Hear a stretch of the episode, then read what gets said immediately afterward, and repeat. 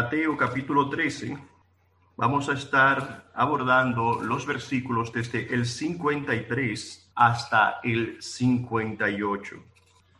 Nos dice la palabra allí, aconteció que cuando terminó Jesús estas parábolas, se fue de allí y venido a su tierra, les enseñaba en la sinagoga de ellos de tal manera que se maravillaban y decían, ¿de dónde, de dónde tiene este, esta sabiduría y estos milagros? ¿No es este el hijo del carpintero? ¿No se llama su madre María y sus hermanos Jacobo, José, Simón y Judas? ¿No están todas sus hermanas con nosotros? ¿De dónde pues tiene éste todas estas cosas? Y se escandalizaban de él. Pero Jesús les dijo, no hay profeta sin honra, sin honra, sino en su propia tierra y en su casa, y no hizo allí muchos milagros a causa de la incredulidad de ellos. Amén. Permítanme orar, por favor, para continuar. Eh, para continuar, antes vamos a ponernos, a continuar poniéndonos en la mano del Señor. Dios y Padre nuestro, te damos gracias, te doy gracias por esta ocasión que tú nos permites de reunirnos con nuestros hermanos a pesar de la distancia, por tus maravillas.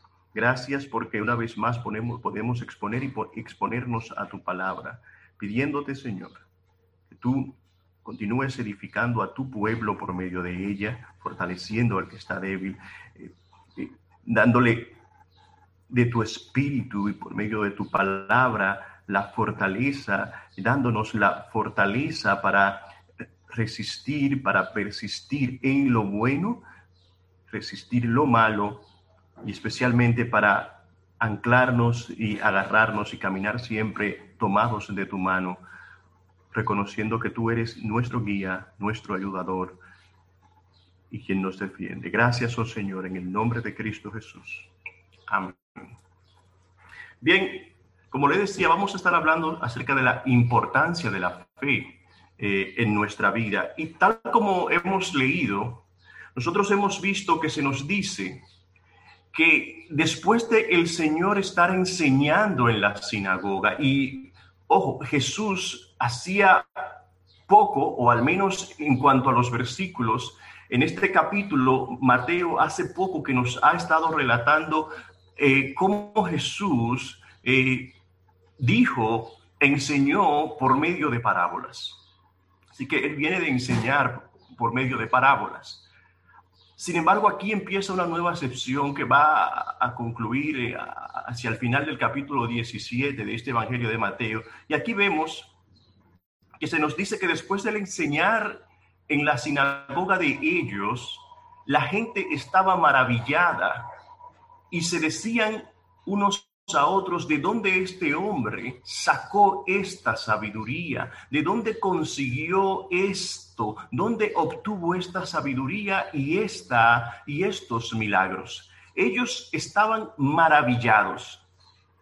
Sin embargo, su maravillar, su asombro, o a pesar de su asombro y de su maravillar, había algo que, que no, no les permitía acceder a la persona de Cristo, que los detenía para, para ver a Jesús en una mayor magnitud o en mayor plenitud. Y claro, eso eh, sería mucho decir, porque ni aún los discípulos mismos eh, podían saber a ciencia cierta quién era quién era Jesús como tal en ese entonces. Es decir, ellos no, no habían, eh, no habían eh, considerado, no habían llegado todavía a un conocimiento pleno de lo que significaba y de quién era Jesús y de su persona, con excepción de la revelación que Pedro tuvo acerca de la persona de Cristo. Pero ellos, había algo que los detenía. Había algo que no les permitía ver a Jesús como quien realmente era. Y una parte de, por qué eso estaba ocurriendo, el pasaje nos da a entender que se debía a que ellos le conocían, o que al menos ellos creían que le conocían, porque Jesús había nacido allí, en Nazaret. Allí había hecho muchas cosas. Él había, ellos le habían visto crecer a él. conocían a su familia, por tanto había cierta familiaridad con él. Y a pesar de esa familiaridad, ellos también entendían que había algo que estaba ocurriendo en Jesús, con Jesús y por Jesús, por medio de Jesús, que no podía ser explicado en base a su origen familiar. Había algo que estaba pasando que no podía ser explicado solo por el origen de su familia. Y ellos, al parecer, rechazaron considerar otra respuesta, otra razón, otra causa de por qué estaba ocurriendo por medio de Jesús y en Jesús aquellas cosas. Y repito, la razón que se nos da en principio, no la única, pero en principio es la familiaridad que había con Jesús. El pasaje nos dice además que ellos se escandalizaban de él. ¿Y por qué se escandalizaban? Por lo mismo, porque ellos creían conocerle conocían a su padre que era el carpintero, conocían a sus hermanos y a sus hermanas. En otras palabras, mis hermanos, es como que ellos le estuvieran diciendo, ¿quién tú te has creído que eres? ¿Quién te has creído que eres? Aunque no lo veamos así, debemos entender que cuando en principio hemos leído que ellos estaban maravillados con Jesús, ese maravillar del que se nos habla ahí no es un maravillar positivo como el, eh, el de la persona que, que, se, que queda encantado cuando ve a alguien haciendo algo que es difícil, pero a la vez hermoso, y queda encantado con, sus, con su talento, con sus dones, y dice, wow, qué bueno, me gusta, me encanta escucharte. No era ese tipo de maravilla, era un maravillar de duda, de, con, un, con un componente de negatividad. Ellos no creían en lo que estaba ocurriendo con Jesús y por Jesús. Entonces, cuando Jesús estaba hablando, es como que las personas más adultas que él decían, bueno, ¿y este qué puede enseñarnos a nosotros? Nosotros le vimos nacer y le vimos crecer. ¿Qué puede él enseñarnos que nosotros ya no sepamos? Y a lo mejor los de su misma edad, los que crecieron junto con él, decían, él no es muy diferente de nosotros. Nosotros le vimos crecer, jugamos con él. Tú no eres tan especial. Así que este era el tipo de cosas que en otras palabras ellos les estaban diciendo al Señor. Pero la razón, la razón, quizás la razón principal por la que ellos no podían creer en lo que Jesús estaba haciendo y en lo que estaba diciendo, a pesar de que estaban maravillados, es, mis hermanos, porque ellos estaban evaluando a Jesús es porque ellos estaban percibiendo a Jesús desde un punto de vista meramente terrenal. Y nosotros sabemos que eso es así porque lo que vemos en el pasaje es que ellos se preguntan unos a otros, ¿no es este el hijo del carpintero? ¿No conocemos nosotros a sus hermanas? Es decir, lo estaban viendo solo desde un punto de vista terrenal. Ellos asumían que le conocían. Ellos asumían eso, sin embargo, lo que estaban haciendo era prejuzgándolo. Y eso no es algo que solo pasó con ellos, es algo que también pasa con nosotros y pasa en nuestro tiempo. Hay muchas personas, como en aquel entonces, también ahora, que puede, son capaces de decir, bueno, él, yo reconozco que es, que es un buen maestro, que era un buen maestro. Otros dicen, bueno, él era un profeta, pero rechazan ir más allá rechazan dar un paso más adelante y reconocer su deidad, reconocer, reconocerlo como el Hijo de Dios, como Dios. Y eso, ¿sabe? No es algo que, que, que solamente pasaba o pasa con personas que con personas que con personas especiales, es que podía pasar con cualquiera. Por ejemplo, vayamos a Segunda de Corintios capítulo 5, versículo 16. Segunda de Corintios capítulo 5 versículo 16. En los tiempos de Jesús ellos estaban viendo así porque lo estaban considerando desde un punto de vista terrenal. Y Pablo, Pablo en Segunda de Corintios capítulo 5 versículo 16 dijo, escribió lo siguiente: De manera que nosotros de aquí en adelante a nadie conocemos según la carne. Y aun si a Cristo conocimos según la carne, ya no le conocemos así. ¿Qué estaba diciendo Pablo, entre otras cosas? Estaba diciendo, estaba admitiendo que hubo un tiempo en el que su entendimiento acerca de Jesús y de su persona estuvo distorsionado. Que él lo estuvo viendo según la carne, según desde un punto de vista terrenal. Y Pablo dice ahora, pero ya no es así. Ya yo no voy a cometer el mismo error. ¿Y por qué no puedo cometer el mismo error de verlo más en la carne o más de forma terrenal, desde un punto de vista meramente carnal? Porque cuando lo hago así, cuando nosotros lo hacemos así, nos perdemos de vista a Jesús tal y como Él es, o tal como Él quiere que nosotros le veamos. Perdemos, dejamos de ver a Jesús como Él quiere que nosotros le veamos. Ahora, físicamente hablando, la Biblia también nos enseña eh, por medio de un pasaje muy conocido por nosotros en Isaías 53, versículo 2, la parte B, que no había nada atractivo en Jesús. Nos dice allí que como raíz de tierra seca no hay parecer en él ni hermosura, que le veremos más sin atractivo para que le deseemos. Físicamente hablando, no había nada majestuoso en él, no había nada que una mujer o un hombre pudiese ver y decir, wow, pero este hombre es especial. Hay algo especial que me atrae. Hay algo llamativo que yo no sé lo que es, pero que me atrae, llama mi atención. No había eso en Jesús. Él era como un hombre cualquiera, en cierto modo. Y sabe, eso es interesante. ¿Por qué? Porque nosotros vemos que hoy muchas personas tienen fotos, tienen póster en sus habitaciones o en su lugar eh, eh, privado del el artista, del cantante, actor o deportista, eh, que, para él es su ídolo, para esa persona es su ídolo, pero muchas veces lo tienen ahí, una foto de esa persona, no porque sea el mejor actor o la mejor actriz, no porque sea eh, el mejor de los cantantes, no porque sea el mejor de los deportistas, simple y llanamente porque son muy atractivos. En el versículo 58 se nos dice que el Señor no hizo allí muchos milagros a causa de la incredulidad de ellos. Y esa, esa última palabra ahí, a causa de la incredulidad de ellos, podemos traducirla a causa de la falta de fe de ellos. De hecho, cuando nosotros, bueno, cuando vamos a Marcos capítulo 6, versículo 6, Marco está relatando esta misma historia, pero desde su perspectiva. Marcos dice allí algo interesante y dice que el Señor estaba asombrado de la incredulidad de ellos. Y recordemos que en nuestro pasaje de Mateo al principio se nos dice que eran las personas quienes estaban asombradas, estaban maravilladas por la sabiduría y los milagros de Jesús. Pero aquí Marcos nos dice que Jesús estaba asombrado a causa de la incredulidad de ellos.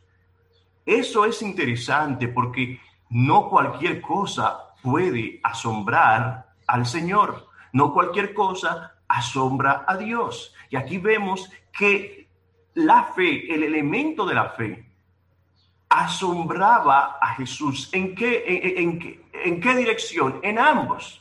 Porque aquí vemos que la incredulidad de estas personas le asombró. Pero si nosotros nos vamos a otros capítulos más, más, más atrás, en, alrededor del capítulo 7 y 8, vemos, vemos que el centurión que fue donde el Señor a pedir por un amigo, por un criado, asombró al Señor por su fe. Dice la palabra que el Señor quedó asombrado porque no había encontrado tanta fe ni aún en Israel. Por tanto, tenemos aquí que el Señor es asombrado en el Nuevo Testamento varias veces, pero muy pocas.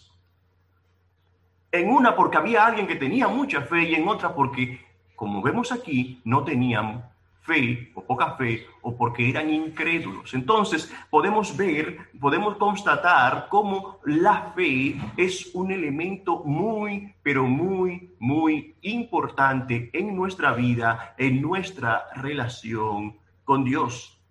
Es un elemento muy importante. De hecho, mis hermanos, cuando Pablo escribió sus distintas epístolas, muchas ocasiones nosotros vemos a Pablo que mostró mucha curiosidad por un elemento en específico. ¿Y cuál era ese elemento? La fe de los hermanos. la fe de los hermanos. Él le escribe a los tesalonicenses y él no les escribe preguntando si la construcción del local de, su templo, por ejemplo, eh, eh, cómo iba si ya habían conseguido nuevas sillas o bancos para, para, sentarse, aunque eso son cosas importantes, pero no les pregunta por eso, no les pregunta cómo estaba la cuenta del banco, aunque también son cosas importantes, o cómo estaba, cómo iba, o cuál o tal cosa, no, pudo haber algo de eso, pero Pablo se enfocaba, se preocupaba principalmente, no únicamente, pero principalmente por saber cómo estaba la fe de los hermanos de esa iglesia. Y para muestra, vayamos a Primera de Tesalonicenses, capítulo 3. Primera de Tesalonicenses, capítulo 3.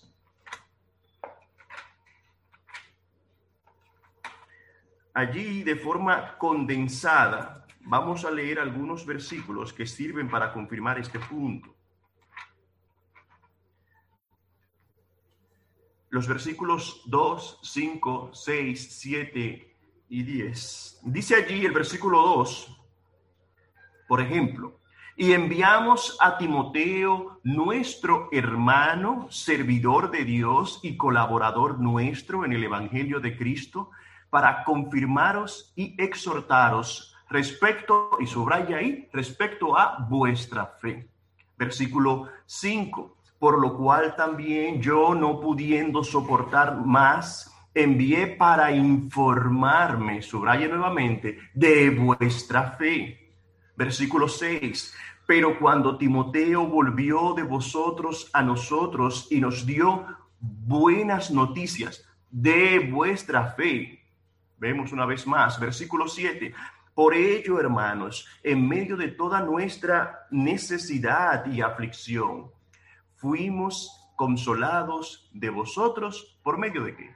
Por medio de vuestra fe, una vez más. Versículo 10, finalmente, Pablo escribe, orando de noche y de día con gran insistencia para que veamos vuestro rostro y completemos lo que falte a qué? A vuestra fe, no a vuestra, a vuestra cuenta bancaria, aunque pudo haber sido, no, a vuestra fe, dice Pablo. Entonces vemos cómo en son los diez primeros versículos de este capítulo 3, pero abordamos nueve y dentro de esos nueve, porque empezamos en el 2, cinco veces Pablo menciona la fe. El asunto de la fe, por tanto, podemos ver la importancia y la preponderancia que la fe tiene en nosotros. ¿Por qué? Porque vivimos por fe. ¿Por qué? Porque la fe es central porque la fe lo es todo. Pablo dice que nosotros vivimos por fe y obviamente eso es algo, esa declaración que Pablo dice que nosotros vivimos por fe, se dice rápido, se lee rápido, pasa rápido, pero es una de las declaraciones más trascendentales que nosotros podemos encontrar en la escritura y que lamentablemente también solemos pasar mucho por alto eh, obviando que esa declaración que Pablo hace de que nosotros vivimos por fe conlleva serias implicaciones, serias implicaciones para nuestra vida.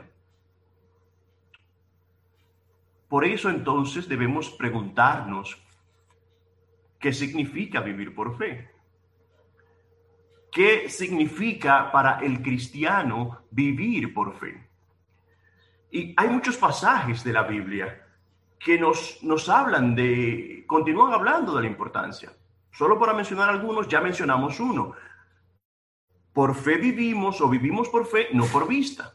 Primera de Corintios capítulo 5, versículo 7. Hebreos capítulo 11, versículo 6 nos dice que sin fe es imposible agradar a Dios. Por tanto, ¿Queremos agradar a Dios? Sabemos la, clave o parte de la clave. ¿Cuál? La fe. Vivir o tener una vida de fe, una fe, cualquier tipo de fe, no, una fe fuerte, una fe fuerte. Ahora, vayamos a Gálatas capítulo 2, versículo 20. Gálatas capítulo 2, versículo 20.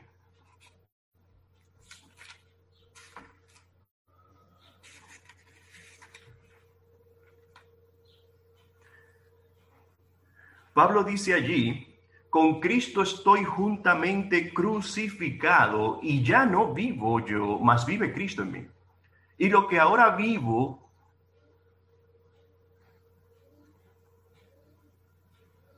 en la fe del Hijo de Dios, lo, eh, que ahora vivo, vivo lo, yo, eh, vamos, lo voy a empezar a leer porque me he perdido aquí. Dice, con Cristo estoy juntamente crucificado y ya no vivo yo, mas vive Cristo en mí. Y lo que ahora vivo en la carne, lo vivo en la fe del Hijo de Dios, el cual me amó y se entregó a sí mismo por mí. Entonces, este es un pasaje que inmediatamente nos lleva a preguntarnos o debe llevarnos a preguntarnos, ¿cómo estoy viviendo ahora? ¿Cómo estás tú viviendo ahora? ¿Estás viviendo por fe o estás viviendo según los ojos de la carne, según lo que ven tus ojos terrenales, viendo las cosas desde una perspectiva puramente terrenal? Es importante, mis hermanos, que nosotros profundicemos eh, eh, en entender eso, porque, repito, esto tiene serias implicaciones en nuestra vida, que nosotros profundicemos en entender qué significa vivir por fe. Pero claro, tenemos que saber qué es la fe en primer lugar. sin querer agotar todo lo que podemos decir con respecto a la fe, podemos mencionar el pasaje más conocido. Hebreos 11.1 nos dice, es pues la fe, la certeza de lo que se espera y la convicción de lo que no se ve. La fe es una certeza, es una seguridad. Sí, pero tú no puedes ver. ¿Cómo estás seguro? Sí, no puedo ver, pero tengo una seguridad, estoy convencido de que Dios hará o puede hacer según lo que Él ha prometido, no lo que yo creo, sino lo que Él ha prometido conforme a su voluntad soberana y a su palabra. La fe es una certeza, es una seguridad y es una convicción. ¿De que se trata entonces? De ver aquello que nuestros ojos de la carne, que humanamente hablando nuestros ojos no pueden ver por medio de la fe, sí. Eh, la fe se trata de percibir con nuestro y en nuestro corazón lo que nuestro corazón, humanamente hablando, tampoco puede percibir. Es tener una expectativa segura, con mucha seguridad, de lo que aún nuestros ojos y nuestro corazón no pueden percibir. Entonces, la fe es acerca, mis hermanos, de estar creyendo, aun cuando la vida, aun cuando las circunstancias a nuestro alrededor nos pintan una historia completamente distinta. Es más fácil decirlo que llevarlo a la, práctica, pero debemos al menos decirlo porque de una manera así empezamos. Es creer aun cuando la vida alrededor nuestro y las circunstancias nos cuentan una historia totalmente distinta. Entonces, cuando nosotros percibimos, cuando tú y yo percibimos y evaluamos a Jesús y nuestras circunstancias desde una, desde una perspectiva puramente terrenal, ¿estamos aplicando la fe? ¿Estamos comenzando a aplicar la fe al respecto? Yo creo que no, es obvio que no, ¿verdad? ¿Qué va a pasar cuando nosotros percibimos y evaluamos la vida desde una perspectiva puramente terrenal, viendo o, partiendo de lo que solo nuestros ojos pueden ver? Que la mayoría de las veces nos vamos a llevar una gran decepción. La mayoría de las veces. Pero cuando nosotros comenzamos a mirar las cosas con los ojos de la fe, entonces la historia comienza a cambiar porque el que está obrando no somos nosotros, es el Señor. Ahora, una de las formas en que nosotros vemos que esto se aplica y también no se aplica, muchas veces no se aplica, una de las formas en que la fe y, la, y en cómo, qué tanto aplicamos la fe o no la aplicamos, eh, eh, eh, se, se presenta una de las maneras en la que nosotros vemos un ejemplo claro de esto es en un área que tiene lugar en la vida de muchos de nosotros, eh, que siempre nos presenta retos y desafíos, y es en el área del matrimonio. Casi siempre hay un tiempo de crisis o vendrá un tiempo de crisis en las relaciones de pareja. Y es probable que ninguno haya pasado por una crisis de los que nos encontramos aquí en su matrimonio. Pero es probable también que otros o que alguno esté atravesando por una crisis. Y si no, también es probable que en un futuro eh, la atraviese. Es una realidad, es una de las cosas que más consume eh, y en la que más invertimos tiempo los pastores, los líderes y, y los cristianos cuando otro hermano está presentando un problema. Entonces, eh, la aplicación puede ser en cuanto a esto como a otra cosa, otro tipo de relaciones. Yo he escogido esta para, para aplicar a nuestra vida, mis hermanos, porque es una realidad a la cual no podemos escapar es una realidad. De, eh, eh, tarde o temprano habrán lo que llamamos problemas en el matrimonio, crisis en el matrimonio. ¿Y qué pasa? Que cuando dos personas tienen problemas, y eso es algo que ocurre con, con frecuencia, ¿qué es lo que suele ocurrir? Que una de las partes o las dos partes comienzan a tomar los signos, las señales, los hallazgos externos de esa relación y a colocarlos sobre la mesa por decirlo de cierta forma, y decir, mira, tú ves esto que está aquí, eso es mi matrimonio, esa es mi relación, ese es mi hogar, o este es mi hogar, este es mi, este es mi casa. Así es, e, eso es lo que hay. Eso es lo que yo tengo. Esto es lo que define mi relación. Esto es lo que yo veo. Es tomar esas señales, esas cosas que ocurren externamente y definir eh, eh, el matrimonio, la relación, por eso que está pasando eh, en, ese, en ese momento. ¿Y qué pasa? Que muchas veces cuando una pareja finalmente acude a pedirnos ayuda o consejo, a mí, por decir, o el pastor, o a cualquiera de nosotros, hace rato ya que una de las partes o las o ambas partes están muy abatidos, están, se sienten muy descorazonados, muy desmotivados, muy, muy desalentados. Y literalmente en esa situación no hay manera de que puedan ver su matrimonio con los ojos de la fe. No hay forma, en principio, de que puedan ver sus ojos, su, matrimonio con los ojos de la fe. ¿Por qué? Porque están tan abatidos, tan golpeados y desalentados que eso les ha afectado en gran manera. ¿Y qué pasa? que lo que dicen es, es que esto es justo lo que yo tengo enfrente mío. Esto es lo que yo veo. Yo no veo otra cosa. Esto es lo que hay, pastor. Esto es lo que hay, mi hermano. Si usted es a quien la persona ha tenido confianza de acercarse eh, eh, y, de pedirle ayuda, le va a decir, esto es lo que hay, yo no veo otra cosa. ¿Por qué? Están viendo las cosas o están partiendo desde una perspectiva eh, meramente terrenal. Lo que yo estoy viendo y lo que tengo frente a mí, eso es lo que hay. No hay otra cosa. ¿Qué es lo que pasa entonces con los problemas y las dificultades que precisamente crean creyentes, creyentes que aunque son creyentes, valga la redundancia, son ciegos espirituales. Las dificultades y los problemas suelen crear cierto tipo de ceguera espiritual. Entonces, ¿qué sucede? Que uno se sienta a hablar con esa persona uno se sienta a conversar con esa persona. Y es obvio, es obvio eh, eh, por, lo que, por lo que sale de los labios de esa persona, que Dios no aparece por ninguna parte en su vida, por ninguna parte, aun cuando son creyentes. ¿Por qué? Porque lo están viendo todo desde un punto de vista terrenal. Entonces, ¿qué sucede? Que cuando una pareja muchas veces, cuando eh, eh, está teniendo este tipo de problemas y pide ayuda y consejo, en realidad lo que necesitan no es un consejo sobre su matrimonio. ¿Qué es lo que necesitan? Una buena inyección de fe, una buena dosis de fe. ¿Por qué? Porque todo lo que ven es su matrimonio roto. Todo lo que ven es una relación rota, aunque todavía se preguntan si se puede hacer algo para arreglar eso. Pero las esperanzas son pocas.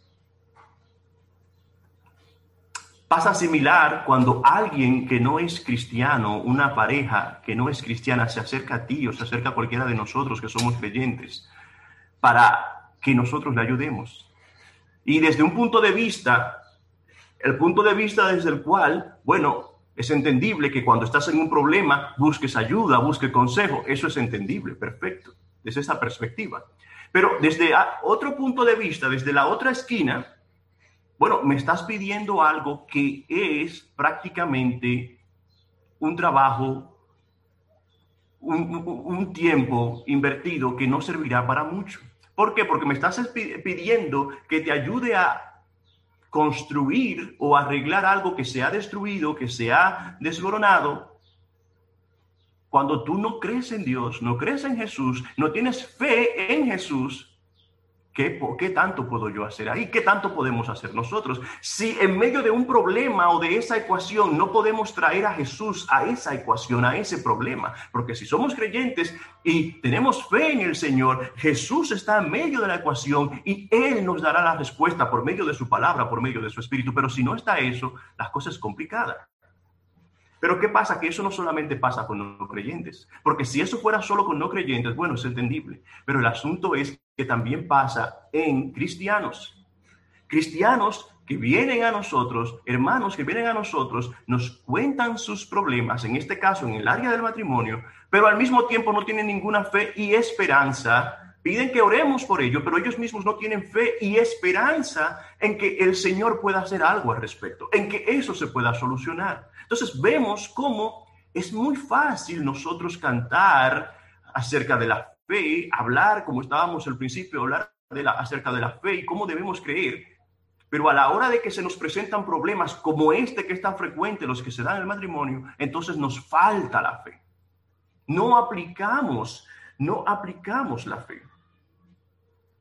Muchos entonces quieren la intervención de Dios, pero no al mismo tiempo no oran porque no esperan que Dios intervenga y no encuentran, no esperan que haya ninguna solución para su problema. Ahora, muy diferente es cuando en una pareja, una de las partes o los dos tienen una fe fuerte. Cuando hay una fe fuerte, porque ¿qué va a hacer eso? Que va a terminar fortaleciendo el matrimonio. Ahora, yo no estoy diciendo con eso que aquellos que tienen una fe fuerte tendrán un matrimonio perfecto. Yo no estoy diciendo eso. Lo que sí yo estoy diciendo es que cuando hay una fe fuerte, es muy raro que se presenten problemas que sean imposibles de sortear imposibles de sobrepasar. ¿Por qué? Porque justamente la fe, Dios la demanda y Dios la usa como un instrumento para hacer que lo imposible sea posible. Entonces, cuando dos personas tienen fe o cuando una persona tiene fe en su matrimonio o cualquiera que sea la circunstancia de su vida por la que esté pasando y aplica esa fe en esa área, ¿Qué va a pasar? Que tarde o temprano tendremos respuesta según la voluntad de Dios, que cuál es? Que tengamos fe. Ahora, yo repito, yo no estoy diciendo que cuando una persona tiene fe fuerte, una fe fuerte, va a ser imposible que tenga problemas. Por ejemplo, en esta área que es el matrimonio. Yo no estoy diciendo eso. Lo que sí yo estoy diciendo es que cuando hay una fe fuerte, va a ser imposible que tú y yo lleguemos a estar en un estado de desesperanza, y créame, eso pasa mucho.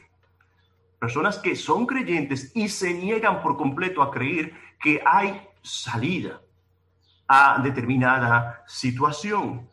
Entonces, puede que en un momento nos sintamos incapaces o, este, te sientas incapaz, impotente, débil para llevar a cabo esa tarea de, por ejemplo, en esta área, repito, eh, eh, creer en el Señor para que Él obre. Pero es que no se trata de nosotros. Se trata de lo que Dios puede hacer. Probablemente nosotros no podamos hacer nada más que orar, meditar en la palabra y creer y confiar, pero eso es mucho. Porque eso es lo que nos pide el Señor, que confiemos, pongamos manos a la obra al respecto. No porque creamos que al final lo vamos a hacer nosotros, pero porque estamos confiando, confiando en Él. Fíjense lo que nos dice Efesios capítulo 3, versículo 20. Efesios 3, 20 dice, que y a aquel que es poderoso para hacer todas las cosas mucho más abundantemente de lo que pedimos o entendemos según el poder que actúa en nosotros, independientemente cuál sea el contexto en que Pablo ha dicho estas palabras. Hay una realidad, este pasaje puede colocarse en cualquier área y se aplica siempre a nuestra vida. ¿Cuál? Que Dios es, tiene poder para hacer mucho más abundantemente de lo que nosotros le pedimos y de lo que nosotros entendemos o podemos imaginar. Entonces, cuando dos personas tienen problemas, cuando una persona tiene problema en su vida, cualquiera que sea la circunstancia, y aplica este pasaje, ¿qué va a pasar? Que va a tener un mejor resultado desde un punto de vista que aquellos que eh, deciden actuar y hacer las cosas alejados de un entendimiento de que Dios puede hacer mucho más abundantemente de lo que nosotros le pedimos y de lo que nosotros podemos imaginar. Usted se puede imaginar a alguien o a ti mismo con esa actitud, ¿con cuál actitud? Con esa actitud de, de, de, decir y demostrar de, mira, yo sé que estoy pasando, déjame decirte lo siguiente, yo estoy pasando, estoy atravesando ahora por una situación difícil. Quite matrimonio, ponga otra, pero yo estoy atravesando por esta situación difícil, en este caso mi matrimonio. Y yo sé que yo soy incapaz. A lo mejor tú y yo somos incapaces de resolver esto pero estamos confiando y hemos decidido creer en que Dios puede hacer mucho más abundantemente de lo que nosotros le pedimos y podemos entender o imaginar. Yo confío en Dios y yo me estoy rindiendo a Él. Confiamos en que Él va a sacar de entre nosotros y de nosotros aquello que a Él no le agrada, que no es conforme a su voluntad y va a continuar moldeándonos. Hemos puesto nuestro matrimonio, mi relación con mis padres, con mis hijos, con, en el trabajo, lo que fuese, en las manos para que Él sea quien obre. ¿Se imaginan ustedes esa actitud? Es una actitud muy diferente a la que nosotros encontramos allá afuera y la que encontramos también de algunos creyentes también, que piensan lo mismo, que no piensan igual. Dicen, no, no, yo no tengo ninguna esperanza en esto. Eso es una actitud muy diferente. Entonces yo te pregunto, ¿puedes tú, podemos nosotros creer que Dios puede hacer mucho más abundantemente de lo que nosotros le pedimos e imaginamos? ¿Podemos nosotros creer eso? Y la razón por la que yo le pregunto eso no es simplemente porque quiero, no, es porque quiero, quiero y queremos y es necesario que nosotros nos preocupemos por lo que preocupaba al apóstol Pablo. ¿Qué preocupaba al apóstol Pablo? Saber cómo estaba la fe de sus hermanos. Entonces, nosotros debemos preguntarnos a nosotros mismos y a nuestros hermanos, ¿cómo está tu fe? ¿Cómo está mi fe? ¿Cómo, cómo se encuentra mi fe en estos momentos? Porque ese es el tipo de situaciones y de problemas y circunstancias que sirven como un, un barómetro para medir nuestra fe, para saber dónde está nuestra fe o cómo está nuestra fe. Por tanto, es una pregunta constante que siempre debemos hacernos. ¿Cómo está mi fe? ¿Cómo está tu fe? Ah, yo no sé, no sabes, estás aplicándola. Estás confiando en que Dios puede hacer mucho más abundantemente. Así que, ¿cómo está tu fe, mi hermano? ¿Cómo está nuestra fe? Es una pregunta en la que nosotros debemos meditar. ¿Por qué? Porque si estás poniendo tu esperanza, tu confianza y, tu fe en el Señor. Gloria a Dios por eso. Pero si no, si no estás poniendo tu fe, tu confianza, tu esperanza en el Señor, si no estás viendo las cosas con los ojos de la fe y fe, si no estás viendo a Jesús con los ojos de la fe, sino con una perspectiva terrenal, si estás componiendo tu confianza en lo que haga mi esposo, en lo que haga mi esposa, en lo que haga mi hijo, en lo que haga mis padres, en lo que haga mi jefe, estamos enfocando mal las cosas y al Señor y no estamos viendo las cosas como el Señor quiere y a Él como el Señor quiere que nosotros le veamos. ¿Y qué pasa? Que cada vez que nosotros continuamos enfocando las cosas desde el punto de vista terrenal, solo con lo que está frente a nuestros ojos, nos continuaremos llevando decepciones, nos continuaremos deprimiendo y continuaremos necesitando de muchas pastillas y de muchas otras cosas para poder dormir y estar eh, en paz con el Señor. Entonces, ¿qué significa esto, mis hermanos? Que creer en Jesús y creer a Jesús es algo indudablemente muy poderoso. Pero la otra parte también es cierta. No creer en Jesús, no creer a Jesús, no creer a Dios, es también algo muy poderoso. ¿Por qué? Porque nosotros tenemos que Adán y Eva no creyeron a Dios y llevaron el mundo a la ruina. Los, la, la, gente de los tiempos de Noé no creyeron a Dios por medio de la palabra de Noé y perecieron todos, excepto Noé, su esposa, sus hijos y sus esposas. El faraón no creyó a Dios por medio de la palabra de Moisés y perdió a su hijo, perdió su ejército y perdió su vida. Lo perdió todo. Los israelitas no creyeron a Dios y deambularon 40 años aproximadamente por el desierto. Nabucodonosor, en su arrogancia, no quiso creer a Dios y estuvo alucinando, perturbado y actuando como una bestia salvaje durante un largo periodo. Pero también nosotros tenemos en el Nuevo Testamento, por ejemplo, en Lucas capítulo 1, versículo 20. Un ángel habla con Simeón, le dice, te van a hacer un hijo de tal y tal manera. No lo cree.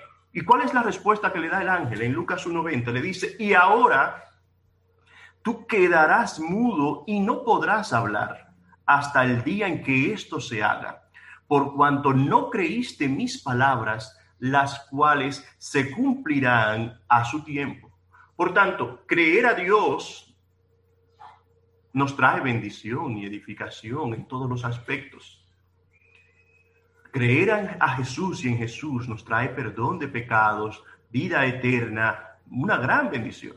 Pero no creer a Dios, no creer a Jesús, nos deja en condenación, nos deja en nuestros pecados, nos deja sin perdón y nos lleva a deambular de aquí para allá, a ver cosas donde realmente no, cosas que realmente no están allí, a comportarnos como no debemos comportarnos, a arruinar, arruina nuestro mundo y nos lleva a perder lo que realmente nos estimamos y lo que necesita estima en este mundo. No creer a Dios se convierte en un completo caos para nosotros. Fíjense cómo la gente de este pasaje no cree, porque no te, creyeron a Jesús, no recibieron muchos más milagros de parte del el Señor.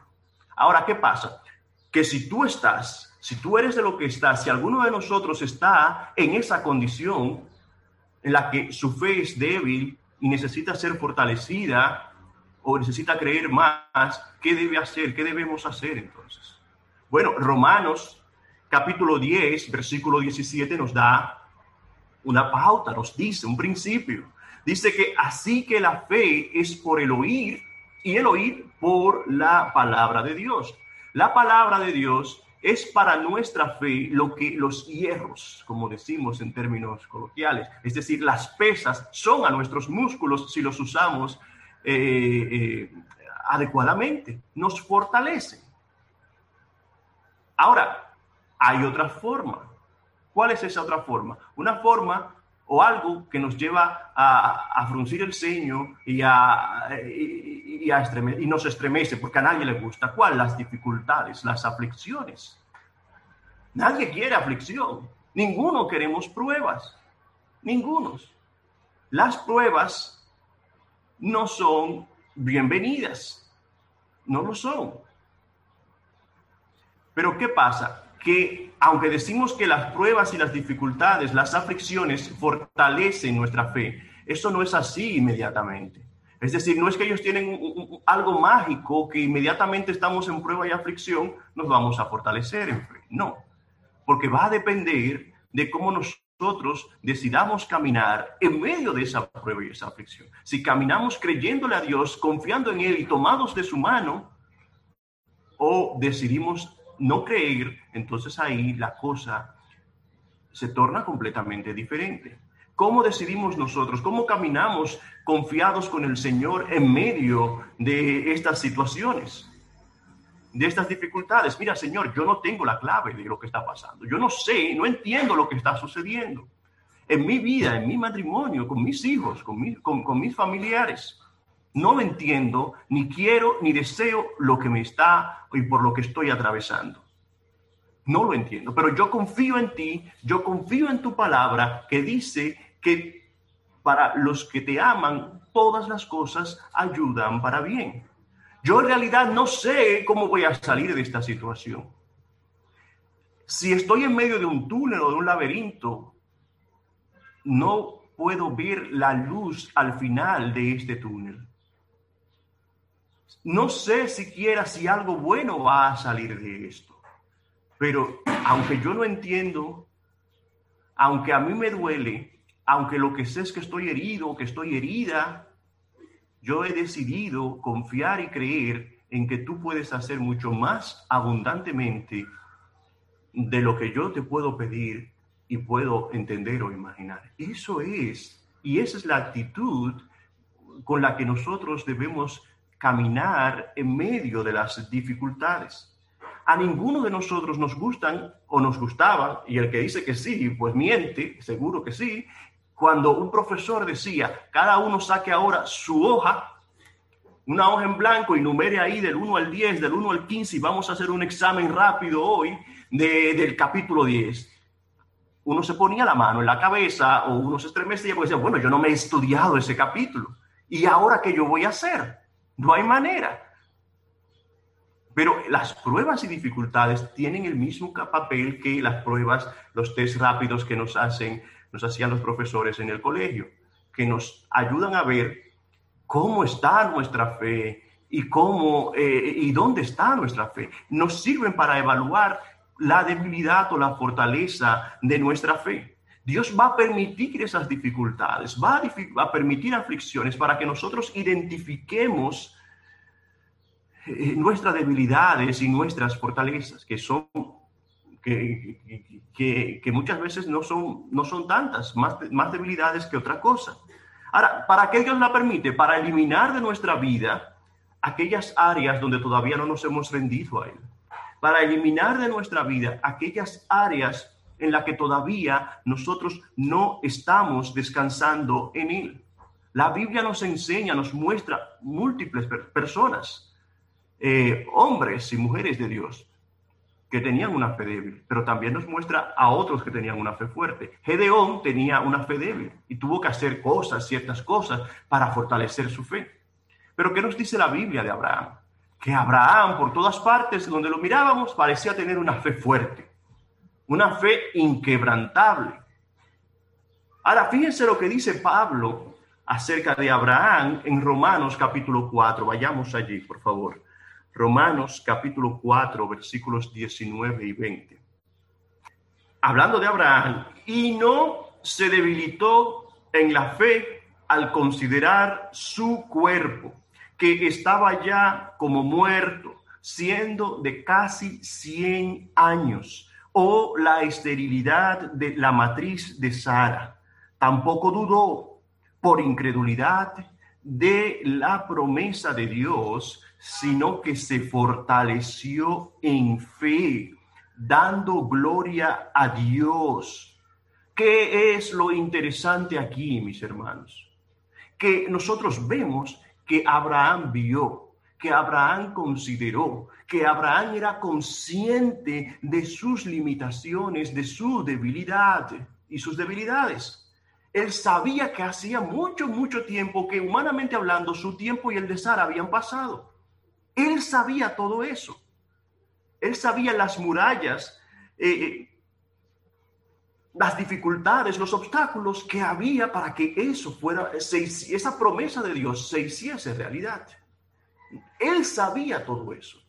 ¿Y sabe qué pasa? Que muchas veces tenemos personas que se acercan, una mujer, un hombre, o un hijo, o un padre, que se acercan a nosotros y nos dicen, pastor, hermano, enfrentemos la realidad, veamos la realidad, no escapemos a la realidad.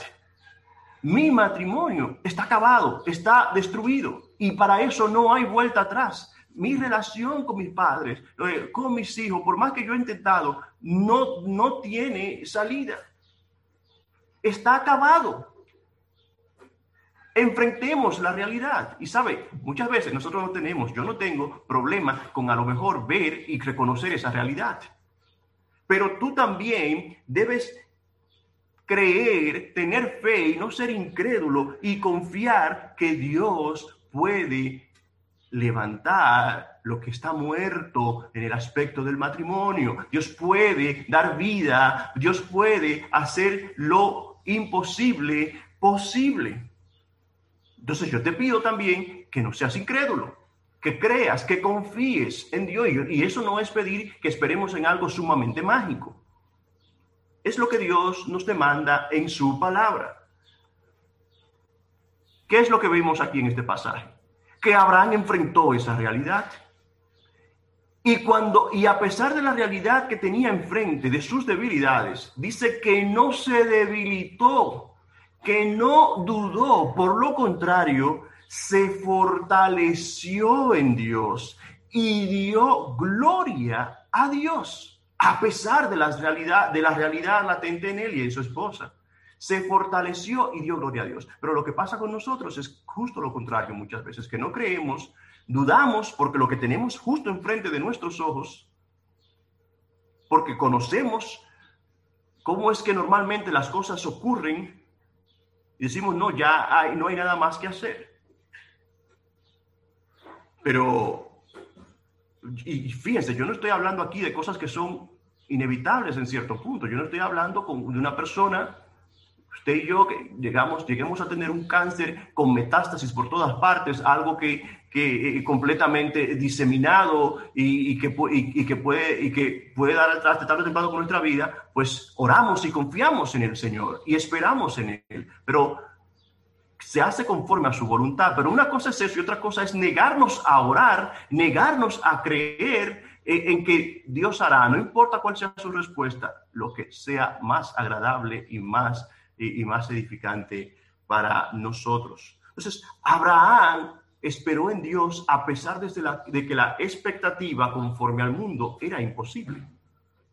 Algo parecido nos muestra David en el Salmo 5 Versículo 3, David dice, oh Jehová, de mañana oirás mi voz y de mañana me presentaré delante de ti y esperaré.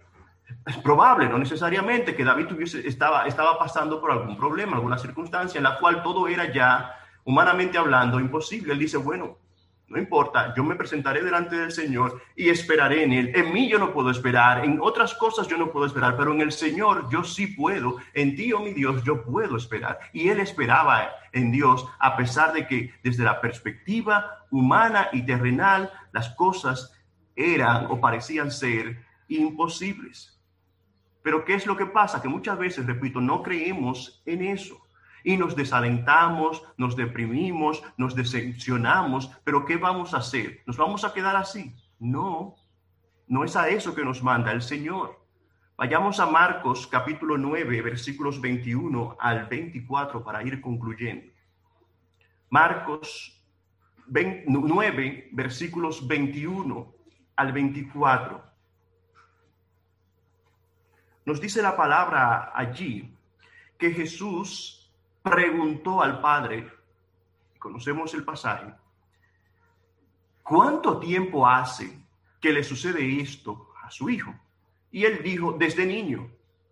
Y muchas veces le echa en el fuego y en el agua para matarle, pero si puedes hacer algo, ten misericordia de nosotros y ayúdanos. Jesús le dijo, si puedes creer, al que cree, todo le es posible. E inmediatamente, ¿qué dice aquí? Que el padre del muchacho clamó y dijo, creo, ayuda mi incredulidad.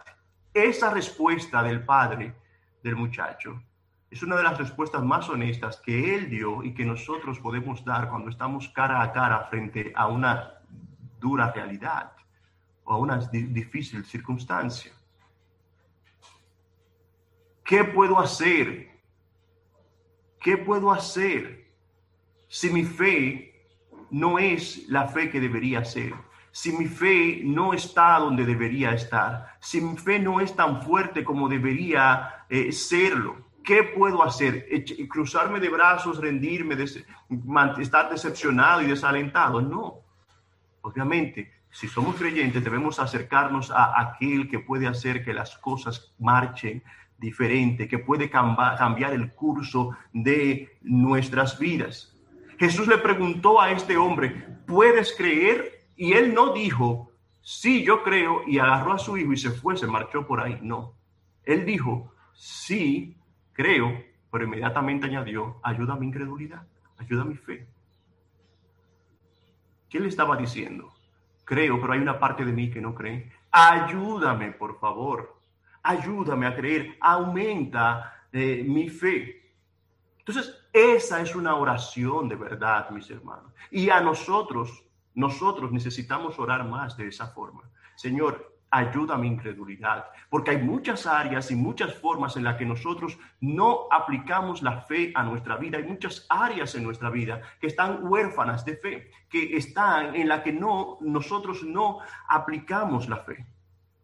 Y fíjense, yo repito, mi interés no es hablar específicamente del matrimonio, pero sí he escogido hablar de eso porque es una de las áreas en la que muchas veces no aplicamos la fe cuando vienen los problemas. Aplicamos la fe o queremos creer y decir que tenemos fe para muchas cosas, pero cuando llegan ciertos problemas no lo hacemos. ¿Por qué? Ah, porque es mucho más fácil decir, Señor, yo estoy teniendo problemas en mi matrimonio.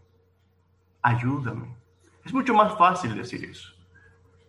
Es más difícil acercarnos al Señor y decirle, Señor, estoy atravesando por situaciones difíciles, en las cuales yo reconozco que se han producido por mi infidelidad a ti, por, eh, por mis errores, por mi pecado, eso es, mucho más difícil. Es más difícil porque no siempre queremos, casi nunca queremos reconocer nuestra parte, nuestra culpa. No siempre queremos echarnos el peso de la responsabilidad que tenemos en una situación X que se esté dando. Entonces decimos, Señor, ayúdame porque estoy en este problema. No porque yo tenga falta de fe o que sea incrédulo. No por mi culpa, no. Es ese hombre que tú me diste. Es esa mujer que tú me diste, como le dijo Adán al Señor. Es ese hijo que tú me diste, es ese padre, es ese jefe. Solemos echar la culpa a muchas cosas, pero no nos centramos. En ese sentido, no nos, nos centramos en nosotros para muchas cosas, pero en eso no nos centramos en nosotros y decimos, ok, el problema está en mí. A lo mejor es que yo estoy siendo incrédulo. Entonces, es difícil venir ante el Señor, o parece difícil decirle, Señor, perdóname porque yo he pecado, porque si, sabiendo que tu palabra dice que para ti nada es imposible, yo estoy viendo una situación que considero imposible de resolver. Y no solo que la considero imposible, sino que no quiero saber nada de, de la posibilidad de que esto se resuelva. Es que yo no quiero saber de ese muchacho, yo no quiero saber de esa muchacha, yo no quiero saber de ese hombre o de esa mujer. Pero tú eres creyente, sí, pero es que la realidad es que ya. Entonces, cuando eso pasa, eso es una buena señal para entender que a lo mejor el problema no es un problema del matrimonio, porque decir problema del matrimonio es no decir nada. Es dónde está la causa. Ni en él, ni, eh, eh, ni en mí. Es un problema que surgió, no. Decir eso es escapar. Entonces eso es una señal de que lo que realmente está ocurriendo es que tú estás luchando con un problema, estás teniendo un problema grande de incredulidad, estamos pasando por un problema de incredulidad. entonces nuestra oración y nuestra petición al Señor debe ser como la de este hombre. Señor, ayuda a mi incredulidad, ayuda a mi fe, ayúdame a creer en ti más, porque de esa manera tu palabra, tu obra por medio de, de tu espíritu podrá seguir teniendo lugar, yo sé que sí en mí, y yo he estado obstaculizando ese progreso, he estado obstaculizando mi madurez, el fruto de tu espíritu en mí, porque eh, que tú continúes haciendo milagros en cierto modo, porque yo estoy siendo incrédulo. Y te estoy asombrando por mi incredulidad. Entonces es hora de que eh, es tiempo de que nosotros aprendamos a orar y oremos más, eh, enfocándonos positivamente en nosotros pidiéndole al Señor que ayude nuestra fe, que ayude nuestra incredulidad allí donde la tengamos y que le demos la importancia que la fe tiene en los caminos del Señor. Que Dios le bendiga, mis hermanos. Esto era lo que tenía para compartir con, con ustedes.